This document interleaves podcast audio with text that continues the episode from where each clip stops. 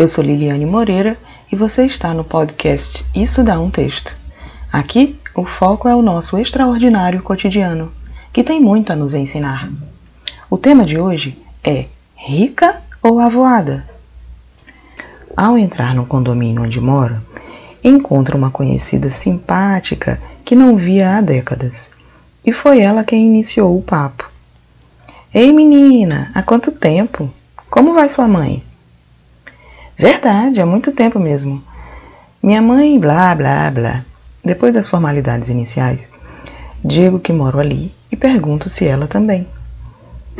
Não, eu tenho um apartamento alugado aqui, mas na verdade eu nem sei onde é. Hum, algum tempo parada eu fiquei. E ela continuou: Não sei se é nesta ou na outra torre, se é no décimo primeiro ou no décimo segundo andar. Eu continuei olhando para a cara da menina sem entender muito bem. E ela seguiu falando. Vou lá na administração agora para ver se descubro. E tenho que quitar também uns condomínios atrasados. Tchau, bom te ver. Ah, estou morando no mesmo lugar.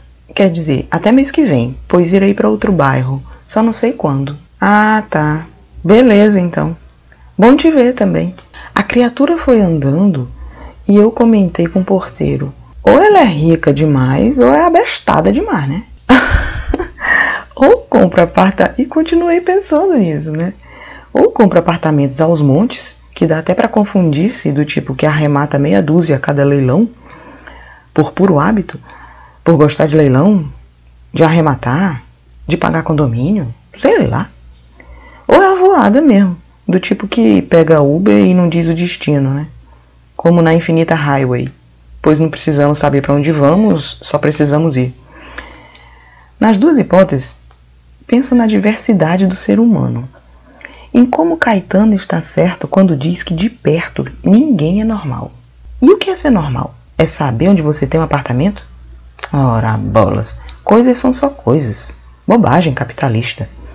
E se você quer evoluir, melhor soltar essas coisas. Eu sigo nas redes sociais um estudioso em física quântica que reclama muito sobre os desejos dos seus clientes. Segundo ele, a maioria absoluta chega até ele pedindo desbloqueio da energia negativa a fim de conseguir conquistar casa, carro, apartamento.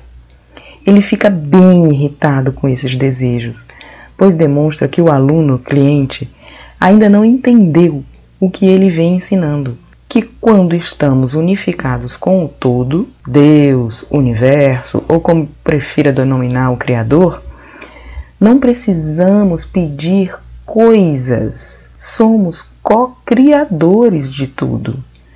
Tudo está a nosso alcance. E que o ideal seria pedir, então, a unificação com o todo. Acho que essa minha conhecida já está unificada com o todo. Evoluiu mesmo nem liga para o apartamento e nem para a nova casa onde vai morar. A bestada sou eu, que continuo na materialidade banal. Aperto 13, que é o meu andar. Eu sou Liliane Moreira e este foi mais um episódio do Isso Dá um Texto. Até a próxima!